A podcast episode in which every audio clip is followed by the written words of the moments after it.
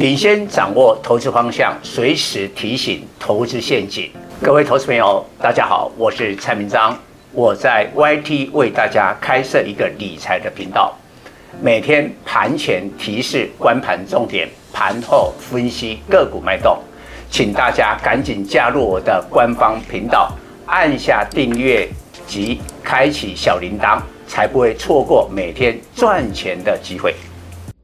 各位粉丝朋友，大家好，我是蔡明彰，现在是礼拜五盘后的分析。今天台北股市开高走低，本来开盘的时候涨了一百一十五点，一度攻到了一万五千七百点之上，差一点就要创下了波段的高点。但是呢，下半场开始急杀。收盘勉强涨九点，留了明显的上影线。我盘前其实就预告，在十年期的公债收益率站上四趴之后，十年期公债呢被视为全球资产的定价之锚，也就是说，所有的资产它的价值都跟十年期公债的收益率来做比较。那现在四趴，你假如台股股票的殖利率没有超过四趴，而股价最近已经大涨过的这样的高基期股票，就有被修正的压力。那刚好今天又有一个消息，也是利空，美国再度的出手，针对中国二十八家的企业列入实体清单。就是贸易的黑名单呐，啊，你就相关其他的厂商就不得针对这个黑名单的公司来出货。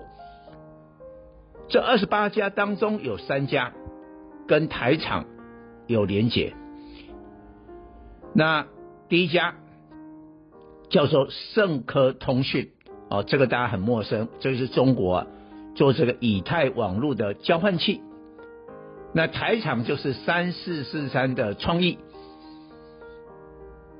这个盛科通讯是创意的大客户，占营收大概十趴了。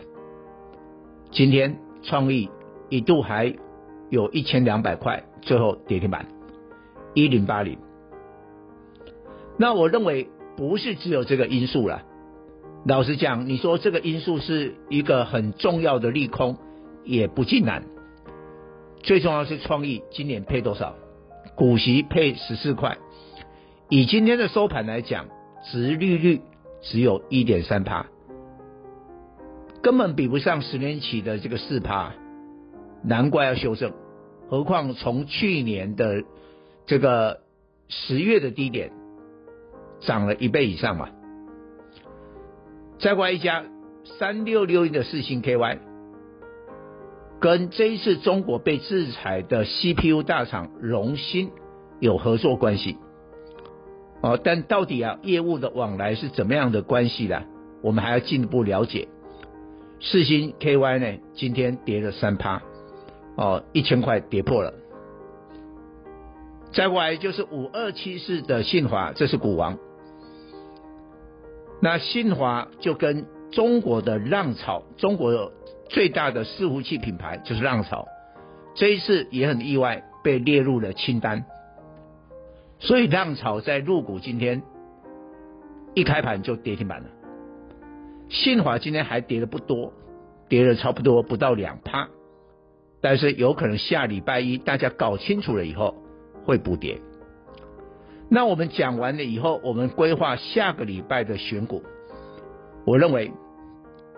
有条件的公司当然还有机会，但更重要的，你就是殖利率要高一点的，产业景气的位置呢要好一点。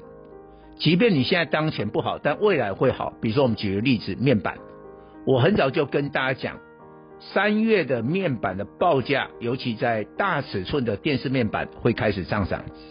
昨天群创的法说会就是印证这个说法。